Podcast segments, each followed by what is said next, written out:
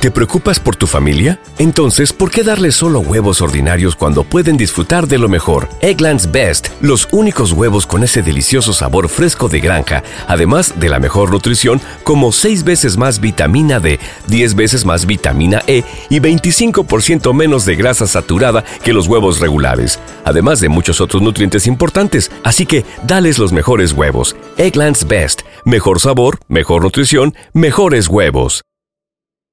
What's the easiest choice you can make? Window instead of middle seat? Picking a vendor who sends a great gift basket? Outsourcing business tasks you hate? What about selling with Shopify?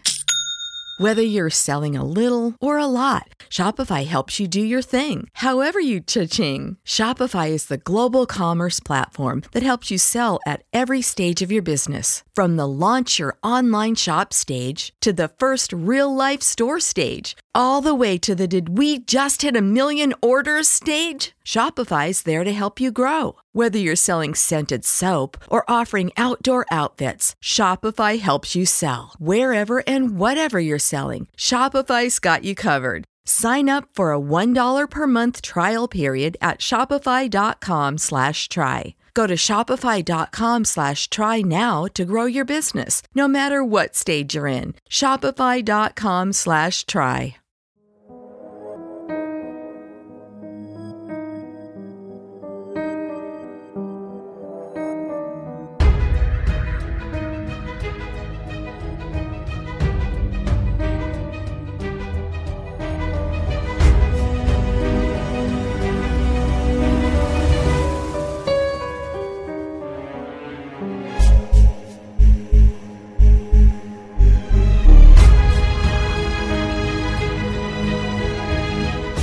Conde de Montecristo, de Alexandre Dumas.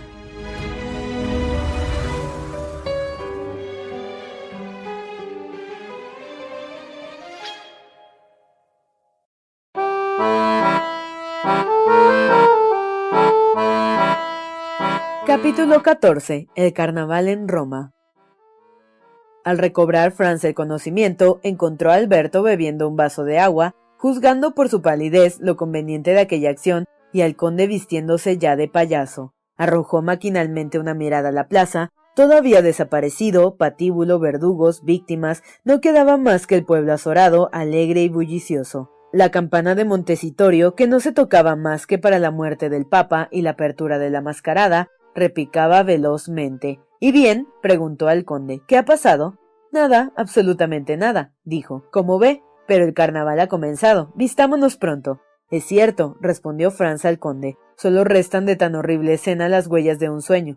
Pues no es otra cosa que un sueño lo que ha tenido. Sí, pero ¿y el condenado? También, pero él ha quedado dormido al paso que usted ha despertado, y quién puede decir cuál de los dos será el privilegiado. Pero ¿qué ha sido de Pepino? Pepino es un muchacho juicioso que no tiene ningún amor propio y que contra la costumbre de los hombres se enfurecen cuando no se ocupan de ellos, se ha alegrado de que la atención general se fijase en su compañero. Por consiguiente, se ha aprovechado de esta distracción para deslizarse por entre la turba y desaparecer sin dar siquiera las gracias a los dignos sacerdotes que le han acompañado. Verdaderamente el hombre es un animal muy ingrato y egoísta, pero vístase, mire cómo le da el ejemplo mm, de Morcef. En efecto, Alberto se ponía maquinalmente su pantalón de tafetán encima de su pantalón negro y de sus botas charoladas. ¿Y bien, Alberto? preguntó Franz, ¿Estás dispuesto a cometer algunas locuras? Veamos, responde francamente. No, dijo, pero te aseguro que ahora me alegro de haber visto este espectáculo, y comprendo lo que decía el señor conde, que cuando uno ha podido acostumbrarse a él, es el único que aún puede causar algunas emociones. Además de que en ese momento se pueden hacer estudios de los caracteres, dijo el conde. En el primer escalón del patíbulo, la muerte arranca la máscara que se ha llevado toda la vida y aparece el verdadero rostro, Preciso es convenir que el de Andrés no estaba muy bonito. Pícaro infame. Vistámonos, señores, vistámonos. Tengo necesidad de ver máscaras de cartón para consolarme de las máscaras de carne. Ridículo hubiera sido para Franz el aparentar aún conmoción y no seguir el ejemplo que le daban sus dos compañeros. Se puso pues su traje y su careta, que no era seguramente más pálida que su rostro. Después de disfrazarse bajaron la escalera. El carruaje esperaba la puerta lleno de dulces y de ramilletes. Difícil es formarse una idea de un cambio más completo que el que acababa de operarse. En vez de aquel espectáculo de muerte sombrío y silencioso, la plaza del Popolo presentaba un aspecto de orgía loca y bulliciosa.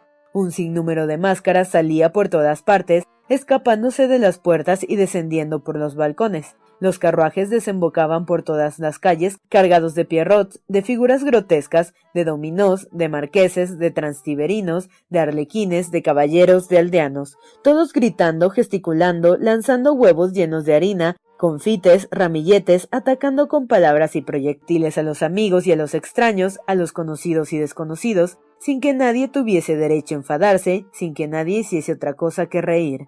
Francia y Alberto parecían esos hombres que para distraerse de un violento pesar van a una orgía y que a medida que beben, se embriagan, sienten interponerse un denso velo entre el presente y lo pasado. Siempre veían, o más bien conservaban el reflejo de lo que habían visto, pero poco a poco los iba dominando la embriaguez general, les pareció que su razón vacilante iba a abandonarlos, sentían una extraña necesidad de tomar parte de aquel ruido, en aquel movimiento, en aquel vértigo.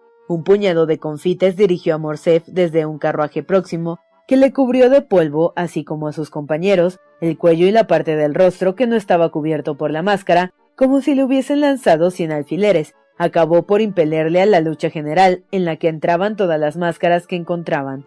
Se puso de pie a su vez en el carruaje, agarró puñados de proyectiles de los sacos y con todo el vigor y la habilidad de que era capaz, envió a su vez huevos y yemas de dulce a sus vecinos.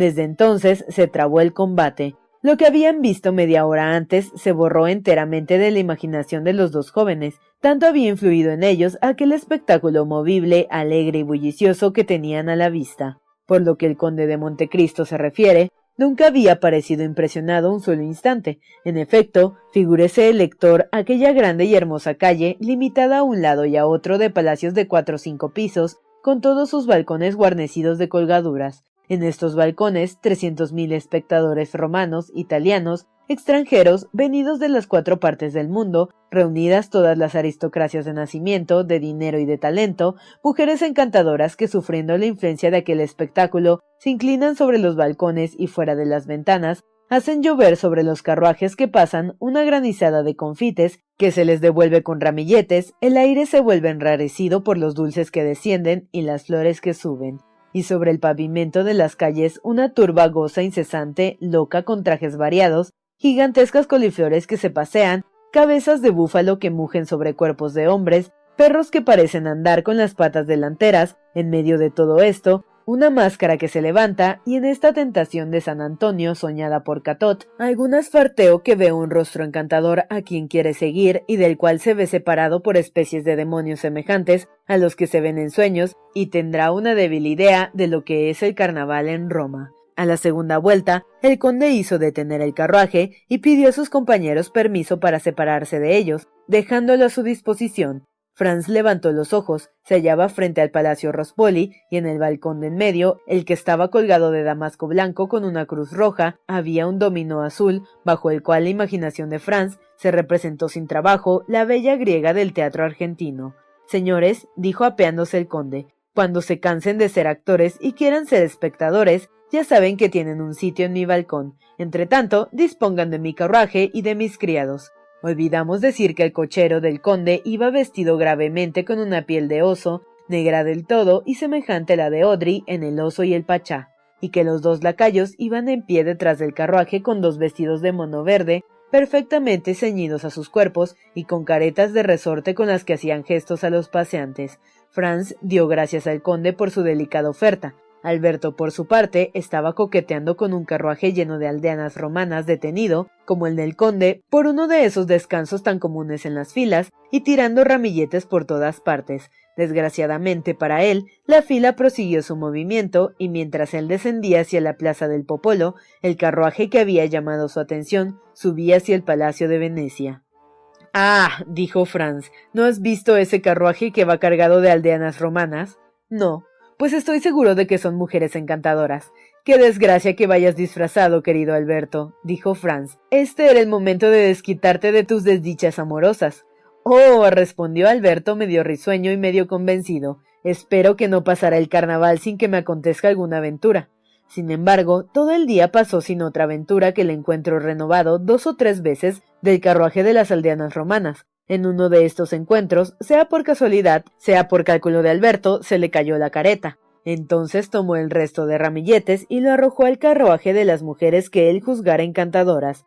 Conmovidas por esta galantería, cuando volvió a pasar el carruaje de los dos amigos, arrojaron un ramillete de violetas. Alberto se precipitó sobre el ramillete. Como Franz no tenía ningún motivo para creer que iba dirigido a su persona, dejó que Alberto recogiese el ramillete. Este lo puso victoriosamente en sus ojales y el carruaje continuó su marcha triunfante. Y bien, le dijo Franz, este es un principio de aventura.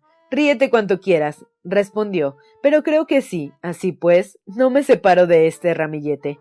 Diantre, bien lo creo, respondió Franz riendo. Es una señal de reconocimiento.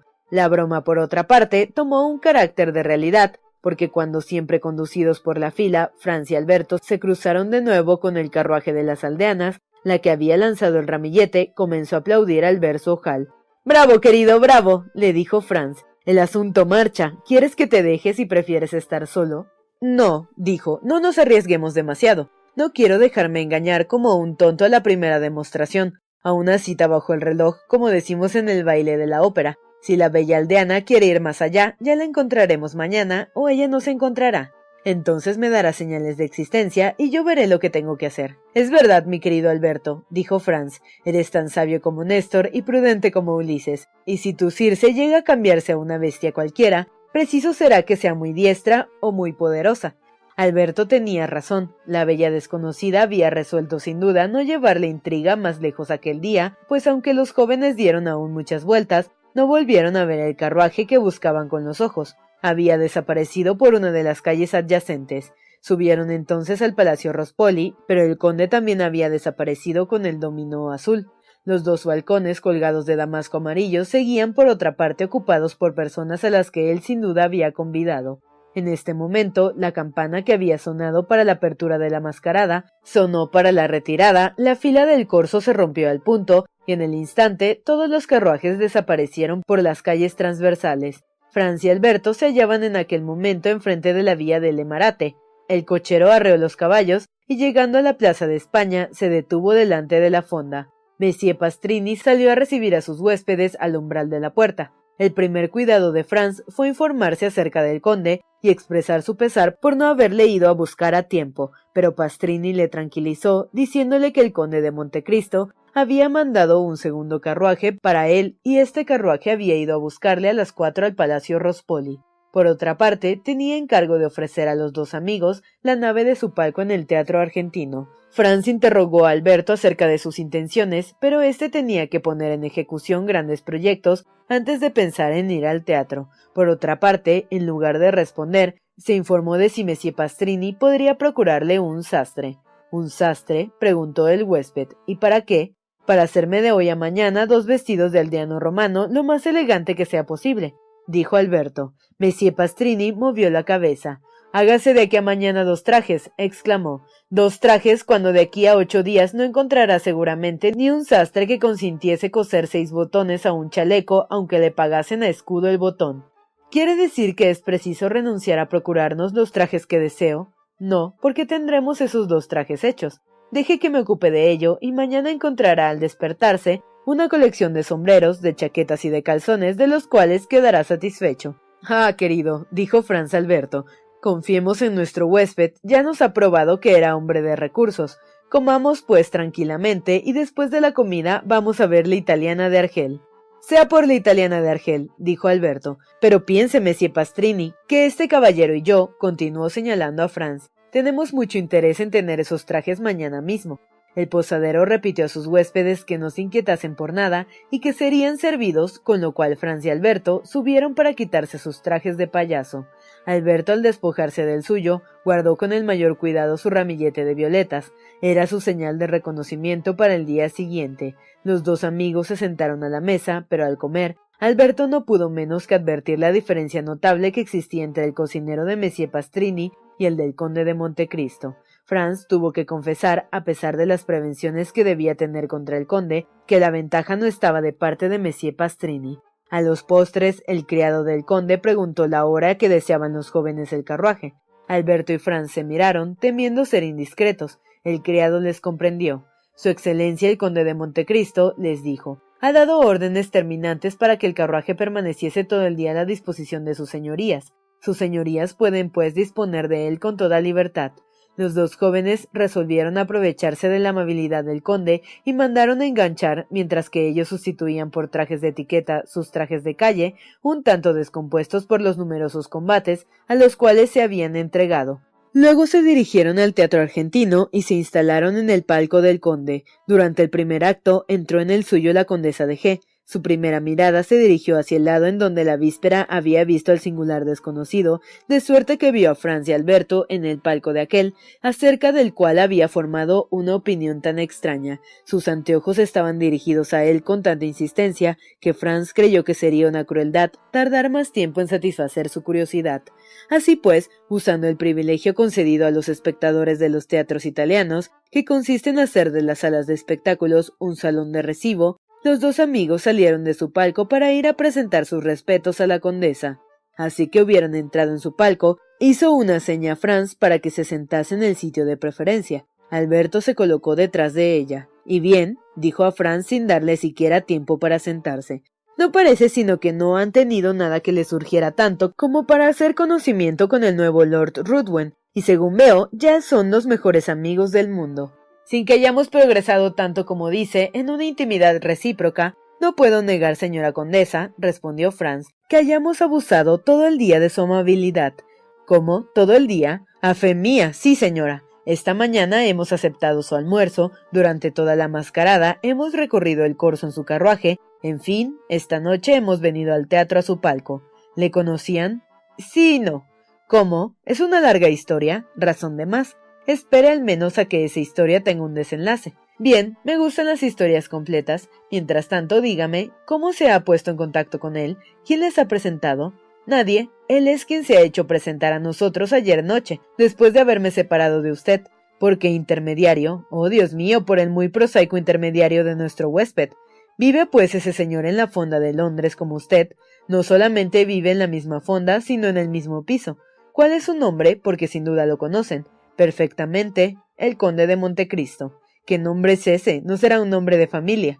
No, es el nombre de una isla que ha comprado. Y el conde, conde toscano. Sufriremos el fin a ese como los demás, respondió la condesa, que era de una de las más antiguas familias de los alrededores de Venecia. ¿Qué clase de hombre es? Pregunté al vizconde de Morcerf. Ya le oye, caballero, me remiten a usted, dijo la condesa. Haríamos muy mal si no le juzgásemos encantador, señora, respondió Alberto, un amigo de diez años no hubiera hecho por nosotros lo que él, y esto con una gracia, con una delicadeza, una amabilidad que revela verdaderamente a un hombre de mundo. Vamos, dijo la condesa riendo. Verás cómo mi vampiro será sencillamente un millonario que quiere gastar sus millones. ¿Y a ella le han visto? ¿A quién? preguntó Franz sonriendo. A la graciosa griega de ayer. No, nos pareció sí haber oído el sonido de su guzla, mas ella permaneció invisible. Así pues, cuando dices invisible, mi querido Franz, dijo Alberto, es con el fin de hacerla más misteriosa. ¿Quién crees que era aquel dominó azul que estaba en el balcón colgado de damasco blanco en el palacio de Rospoli? Pues que el conde tenía tres balcones en el palacio de Rospoli. Sí, ha pasado por la calle del Corso, desde luego. ¿Quién es el que hoy no ha pasado por la calle del Corso? No vio entonces tres balcones, uno de ellos colgado de damasco blanco con una cruz roja, pues esos eran los tres balcones del conde. Es que ese hombre es algún nabab. ¿Sabe lo que cuestan tres balcones como esos durante ocho días de carnaval? Y en el Palacio Rospoli, es decir, el mejor sitio del corso, doscientos o trescientos escudos romanos. Dice más bien dos o tres mil. ¡Diantre! ¿Es acaso su isla la que produce tanto? Su isla no produce ni un solo bejuco. ¿Por qué la ha comprado entonces? Por capricho. Es un hombre original. Lo cierto es, dijo Alberto, que me ha parecido bastante excéntrico. Si habitase en París, si frecuentase nuestros teatros, le diría que es un pobre diablo a quien la literatura moderna ha trastornado la cabeza. En verdad, me ha dado ayer dos o tres golpes dignos de me ha dado ayer dos o tres golpes dignos de Didier o de Anthony. En este momento entró una visita y según la costumbre, Alberto cedió su lugar al recién llegado. Esta circunstancia, además de mudar de lugar, hizo también que la conversación tomase otro giro. Una hora después, los dos amigos volvieron a entrar en la fonda. Monsieur Pastrini estaba ya ocupado en sus disfraces para el día siguiente y les prometió que quedarían satisfechos de su inteligente actividad. En efecto, al día siguiente a las nueve entró en el cuarto de Franz acompañado de un sastre cargado con ocho o diez clases de vestidos de aldeanos romanos. Los dos amigos escogieron dos trajes parecidos que casi se ajustaban a su cuerpo, encargaron a su huésped que les pusiese unas veinte cintas en cada uno de sus sombreros y que les procurase dos de esas fajas de seda de listas transversales y colores vivos con las cuales los hombres de pueblo en los días de fiesta tienen la costumbre de ceñir su cintura. Alberto se hallaba impaciente por ver cómo le estaría su improvisado vestido, el cual se componía de una chaqueta y unos calzones de terciopelo azul, medias con cuchillas bordadas, zapatos con hebillas y un chaleco de seda. El joven, pues, no podía menos de ganar con ese traje tan pintoresco, y cuando su cinturón hubo oprimido su elegante talle, cuando su sombrero, ligeramente ladeado, dejó caer sobre su hombro una infinidad de cintas, Franz se vio obligado a confesar que el traje influye mucho para la superioridad física en ciertas poblaciones. Los turcos tan pintorescos, antes con sus largos trajes de vivos colores, no están ahora horribles con sus levitas azules abotonadas y los gorros griegos que parecen botellas de vino con tapón encarnado. Franz felicitó a Alberto, que en pie delante del espejo se sonreía con aire de satisfacción que nada tenía de equívoco. En este momento entró el conde de Montecristo.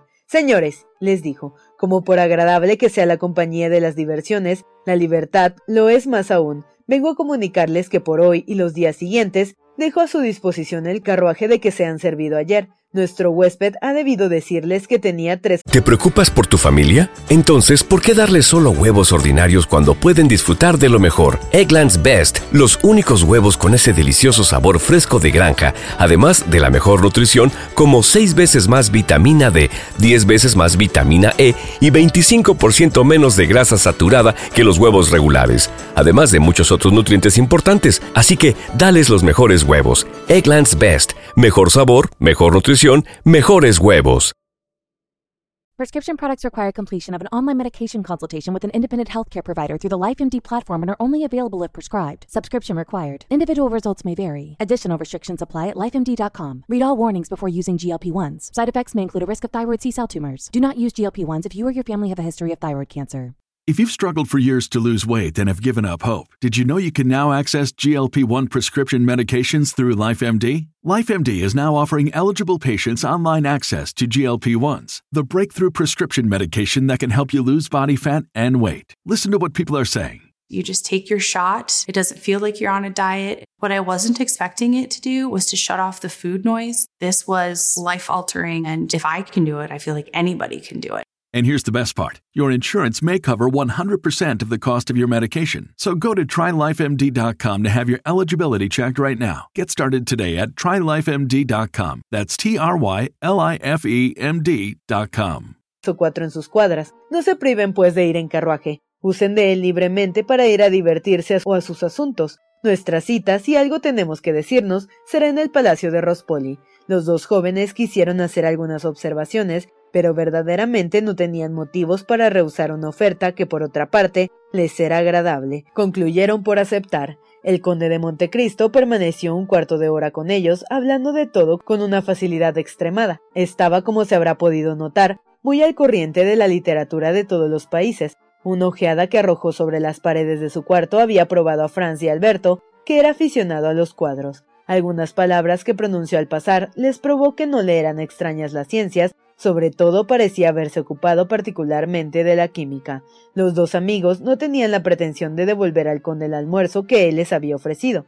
Hubiera sido una necedad ofrecerle a cambio de su excedente mesa la comida muy mediana de Monsieur Pastrini.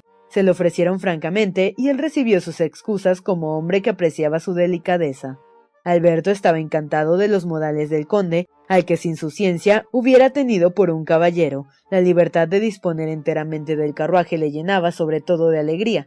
Tenía ya sus miradas acerca de aquellas graciosas aldeanas, y como se había presentado la víspera en un carruaje muy elegante, no le desagradaba aparecer en este punto con igualdad. A la una y media los dos jóvenes bajaron, el cochero y los lacayos habían imaginado poner sus libreas sobre pieles de animales, lo cual les formaba un cuerpo aún más grotesco que el día anterior, y esto también les valió el que Alberto y Franz les alabasen por aquella invención. Alberto había colocado sentimentalmente su ramillete de violetas ajadas en su ojal. Al primer toque de la campana partieron y se precipitaron a la calle del Corso por la vía Vitoria.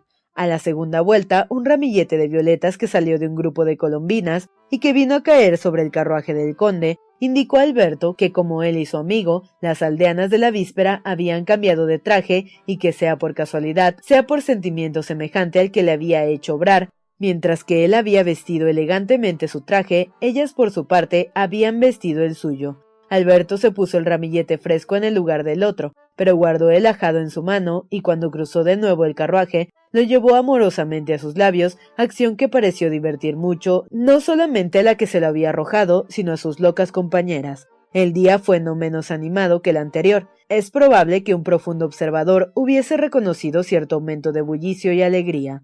Un instante vieron al conde en su balcón, pero cuando el carruaje volvió a pasar ya había desaparecido. Inútil es decir que el flirteo entre Alberto y la colombina de los ramilletes de violetas duró todo el día. Por la noche, al entrar Franz, encontró una carta de la embajada. Le anunciaba que tendría el honor de ser recibido al día siguiente por su santidad. En todos los viajes que antes había hecho a Roma, había solicitado y obtenido el mismo favor y tanto por religión como por reconocimiento no había querido salir de la capital del mundo cristiano sin rendir su respetuoso homenaje a los pies de uno de los sucesores de San Pedro, que ha dado el raro ejemplo de todas las virtudes. Por consiguiente, este día no había que pensar en el carnaval, pues a pesar de la bondad con que rodea su grandeza, siempre es con un respeto lleno de profunda emoción como se dispone uno a inclinarse ante este noble y santo anciano, a quien llaman Gregorio XVI. Al salir del Vaticano, Franz volvió directamente a la fonda, evitando el pasar por la calle del Corso. Llevaba un tesoro de piadosos sentimientos para los cuales el contacto de los locos goces de la mascarada hubiese sido una profanación. A las cinco y diez minutos Alberto entró. Estaba radiante de alegría. La colombina había vuelto a ponerse su traje de aldeana y al cruzar con el carruaje de Alberto había levantado su máscara. Era encantadora. Franz dio a Alberto la más sincera enhorabuena y éste la recibió como hombre que la merecía. Había conocido, decía, por ciertos detalles inimitables de elegancia, que su bella desconocida debía pertenecer a la más alta aristocracia. Estaba decidido a escribirle al día siguiente. Al recibir estas muestras de confianza, Franz notó que Alberto parecía tener que pedirle alguna cosa, y sin embargo vacilaba en dirigirle esta demanda. Insistió declarando de antemano que estaba pronto a hacer por su dicha todos los sacrificios que estuviesen en su poder, Alberto se hizo rogar todo el tiempo que exigía una política amistosa, pero al fin confesó a Franz que le haría un gran servicio si le dejase para el día siguiente el carruaje a él solo. Alberto atribuía a la ausencia de su amigo la extremada bondad que había tenido la bella aldeana de levantar su máscara. Fácil es de comprender que Franz no era tan egoísta que detuviese a Alberto en medio de una aventura que prometía a la vez ser tan agradable para su curiosidad y tan lisonjera para su amor propio. Conocía bastante la perfecta indiscreción de su amigo para estar seguro de que le tendría al corriente de los menores detalles de su aventura, y como después de dos largos años que recorría Italia en todo sentido, jamás había tenido ocasión de meterse en una intriga semejante por su cuenta, Franz no estaba disgustado de saber cómo pasarían las cosas en semejante caso. Prometió pues Alberto que se contentaría al día siguiente con mirar el espectáculo desde los balcones del Palacio Rospoli. Efectivamente, al día siguiente vio pasar y volver a pasar a Alberto. Llevaba un enorme ramillete al que sin duda había encargado fuese portador de su epístola amorosa.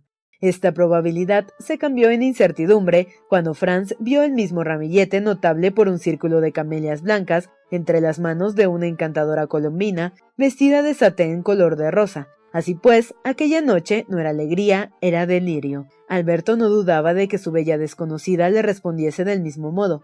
Franz le ayudó en sus deseos, diciéndole que todo aquel ruido le fatigaba y que estaba decidido a emplear el día siguiente en revisar su álbum y tomar algunas notas. Por otra parte, Alberto no se había engañado en sus previsiones. Al día siguiente por la noche, Franz le vio entrar dando saltos en su cuarto y ostentando triunfalmente en una mano un pedazo de papel que sostenía por una de sus esquinas.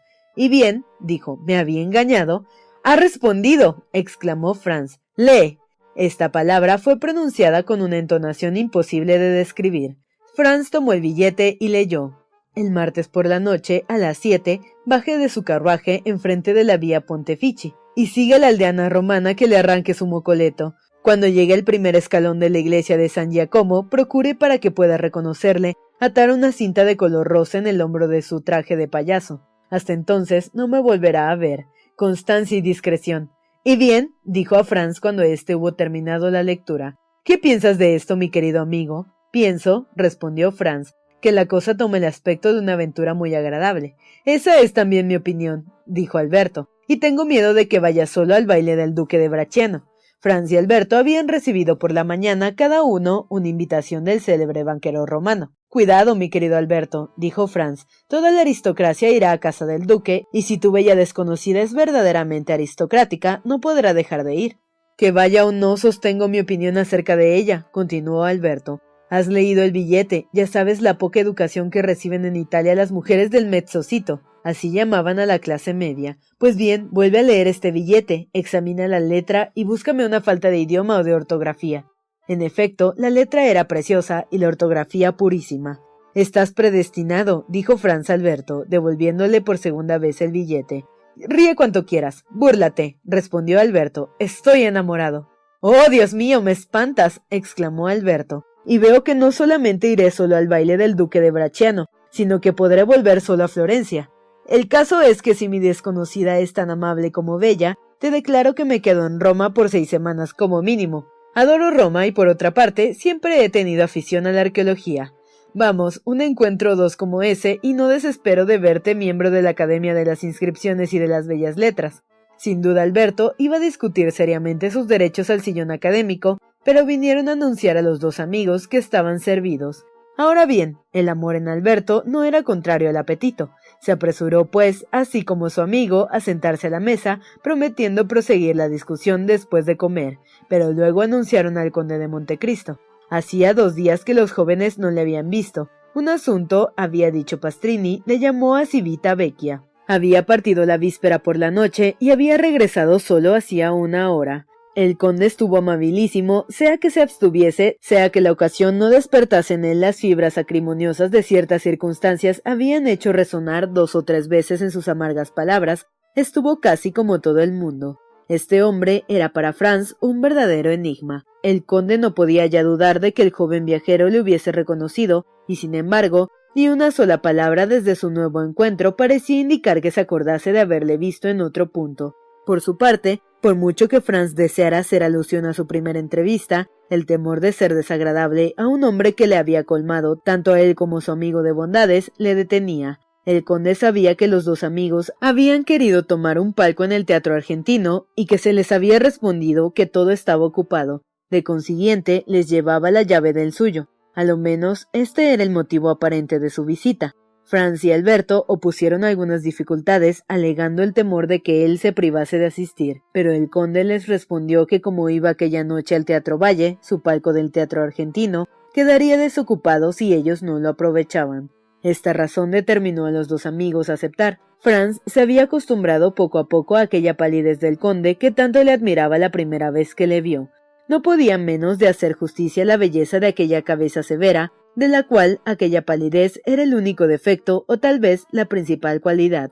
Verdadero héroe de Byron, Franz no podía, no diremos verle, ni aun pensar en él, sin que se le presentase aquel rostro sobre los hombres de Manfredo o bajo la toga de Lara. Tenía esa arruga en la frente que indicaba la incesante presencia de algún amargo pensamiento. Tenía esos ojos ardientes que leen en lo más profundo de las almas. Tenía ese labio altanero y burlón que da a las palabras que salen por él un carácter singular que hacen se graben profundamente en la memoria de los que le escuchan. El conde no era joven, tendría por lo menos cuarenta años y parecía haber sido formado para ejercer siempre cierto dominio sobre los jóvenes con quienes se reuniese. La verdad es que, por semejanza con los héroes fanáticos del poeta inglés, el conde parecía tener el don de la fascinación. Alberto no cesaba de hablar de lo afortunados que habían sido él y Franz en encontrar a semejante hombre, Franz era menos entusiasta. No obstante, sufría la influencia que ejerce todo hombre superior sobre el espíritu de los que le rodean. Pensaba en aquel proyecto que había manifestado varias veces el conde de ir a París, y no dudaba que con su carácter excéntrico, su rostro caracterizado y su fortuna colosal, el conde produjese gran efecto. Sin embargo, no tenía deseos de hallarse en París cuando él fuese. La noche pasó como pasan las noches. Por lo regular en el Teatro de Italia, no en escuchar a los cantantes, sino hacer visitas o hablar. La condesa G quería hacer girar la conversación acerca del conde, pero Franz le anunció que tenía que revelarle un acontecimiento muy notable, y a pesar de las demostraciones de falsa modestia a que se entregó Alberto, contó a la condesa el gran acontecimiento que hacía tres días formaba el objeto de la preocupación de los dos amigos. Dado que estas intrigas no son raras en Italia, a lo menos, si se ha de creer a los viajeros, la condesa lo creyó y felicitó a Alberto por el principio de una aventura que prometía terminar de modo tan satisfactorio. Se prepararon prometiéndose encontrarse en el baile del duque de Bracciano, al cual Roma entera estaba invitada. Pero llegó el martes, el último y el más ruidoso de los días de carnaval. El martes los teatros se abren a las diez de la mañana porque pasadas las ocho de la noche entra la cuaresma. El martes todos los que por falta de tiempo, de dinero, de entusiasmo, no han tomado aún parte de las fiestas precedentes, se mezclan en la bacanal, se dejan arrastrar por la orgía y unen su parte de ruido y de movimiento al movimiento y al ruido general. Desde las dos hasta las cinco, Franz y Alberto siguieron la fila, cambiando puñados de dulces con los carruajes de la fila opuesta y los que iban a pie que circulaban entre los caballos y las carrozas, sin que sucediese en medio de esta espantosa mezcla un solo accidente, una sola disputa, un solo reto. Los italianos son el pueblo por excelencia, y en este aspecto las fiestas son para ellos verdaderas fiestas. El autor de esta historia, que ha vivido en Italia por espacio de cinco o seis años, no recuerda haber visto nunca una solemnidad turbada por uno solo de estos acontecimientos que sirven siempre de corolario a los nuestros. Alberto triunfaba con su traje de payaso. Tenía sobre el hombro un lazo de cinta de color rosa, cuyas puntas le colgaban bastante para que no le confundieran con Franz. Este había conservado su traje de aldeano romano. Mientras más avanzaba el día, mayor se hacía el tumulto. No había en todas las calles, en todos los carruajes, en todos los balcones, una sola boca que estuviese muda, un brazo que estuviera quieto, una verdaderamente tempestad humana compuesta de un trueno de gritos y de una granizada de grajeas, de ramilletes, de huevos, de naranjas y de flores. A las tres, el ruido de las cajas sonando a la vez en la plaza del Popolo y en el Palacio de Venecia, Atravesando aquel horrible tumulto, anunció que iban a comenzar las carreras. Las carreras, como en los Mocoli, son unos episodios particulares de últimos días de carnaval. Al ruido de aquellas cajas, los carruajes rompieron al instante las filas y se refugiaron en la calle transversal más cercana. Todas estas evoluciones se hacen, por otra parte, con una habilidad inconcebible y una rapidez maravillosa, y esto sin que la policía se ocupe de señalar a cada uno su puesto o de trazar a cada uno su camino. La gente que iba a pie se refugió en los portales o se arrimó a las paredes y al punto se oyó un gran ruido de caballos y de sables. Un escuadrón de carabineros, a quince de frente, recorrían al galope y en todo su ancho la calle del Corso, la cual barría para dejar sitio a los Barberi. Cuando el escuadrón llegó al Palacio de Venecia, el estrépito de nuevos disparos de cohetes anunció que la calle había quedado expedita. Casi al mismo tiempo, en medio de un clamor inmenso, universal, inexplicable, pasaron como sombras siete a ocho caballos excitados por los gritos de trescientas mil personas y por las bolas de hierro que les saltaban sobre la espalda. Unos instantes más tarde, el cañón del castillo de San Angelo disparó tres cañonazos para anunciar que el número tres había sido vencedor.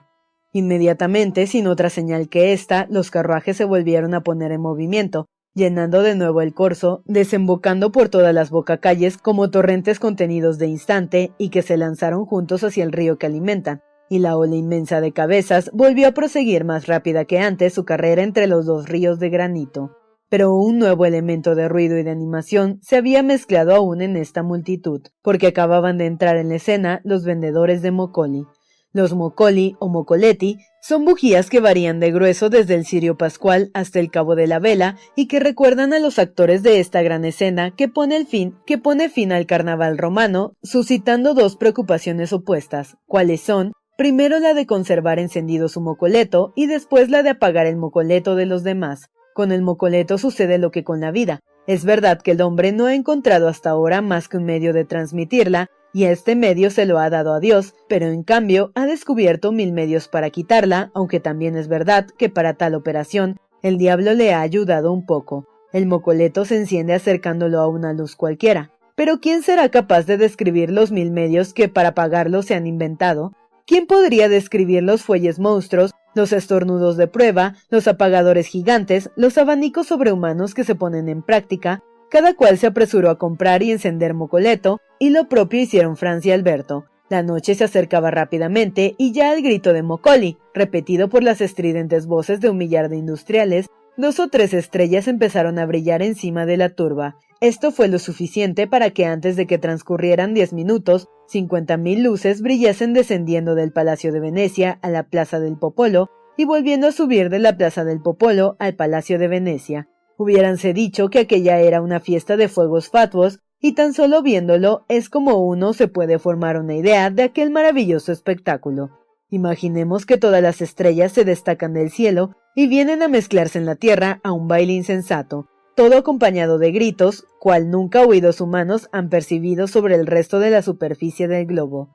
En este momento, sobre todo, es cuando desaparecen las diferencias sociales, el fachino se une al príncipe, el, príncipe al transteverino, el transteverino al hombre de la clase media, cada cual soplando, apagando, encendiendo. Si el viejo Eolo apareciese en este momento, sería proclamado rey de los Mocoli, y Aquilón heredero presunto de la corona. Esta escena loca y bulliciosa suele durar dos horas. La calle del Corso estaba iluminada como si fuese de día, distinguíanse las facciones de los espectadores hasta el tercer o cuarto piso, de cinco en cinco minutos, Alberto sacaba su reloj. Al fin, este señaló las siete. Los dos amigos se hallaban justamente a la altura de la vía Pontifici. Alberto saltó del carruaje con su mocoleto en la mano. Dos o tres máscaras quisieron acercarse a él para arrancárselo o apagárselo, pero a fuer de hábil luchador, Alberto las envió a rodar una tras otra a diez pasos de distancia y prosiguió su camino hacia la iglesia de San Giacomo. Las gradas estaban atestadas de curiosos y de máscaras que luchaban sobre quién se arrancaría de las manos la luz. Franz seguía con los ojos a Alberto y le vio poner el pie sobre el primer escalón. Casi al mismo tiempo, una máscara con el traje bien conocido de la aldeana de Ramillete, extendiendo el brazo y sin que esta vez hiciese él ninguna resistencia, le arrancó el mocoleto. Franz se encontraba muy lejos para escuchar las palabras que cambiaron, pero sin duda nada tuvieron de hostil, porque vio alejarse a Alberto y a la aldeana tomados amigablemente del brazo. Por espacio de algún tiempo los siguió con la vista en medio de la multitud, pero en la vía Machelo los perdió de vista. De pronto, el sonido de la campana que da la señal de la conclusión del carnaval sonó, y al mismo instante todos los mocolis se apagaron como por encanto. Se habría dicho que un solo e inmenso soplo de viento los había aniquilado. Franz se encontró en la oscuridad más profunda. Con el mismo toque de campana cesaron los gritos como si el poderoso soplo que había apagado las luces hubiese apagado también el bullicio, y ya nada más se oyó que el ruido de las carrozas que conducían a las máscaras a su casa, ya nada más se vio que las escasas luces que brillaban detrás de los balcones. El carnaval había terminado.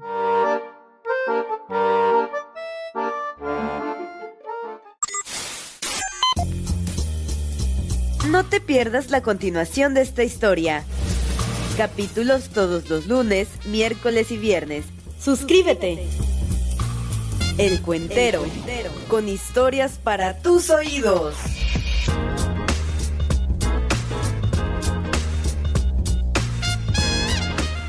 ¿Te preocupas por tu familia? Entonces, ¿por qué darles solo huevos ordinarios cuando pueden disfrutar de lo mejor? Eggland's Best, los únicos huevos con ese delicioso sabor fresco de granja, además de la mejor nutrición, como 6 veces más vitamina D, 10 veces más vitamina E y 25% menos de grasa saturada que los huevos regulares, además de muchos otros nutrientes importantes. Así que, dales los mejores huevos. Eggland's Best, mejor sabor, mejor nutrición, mejores huevos.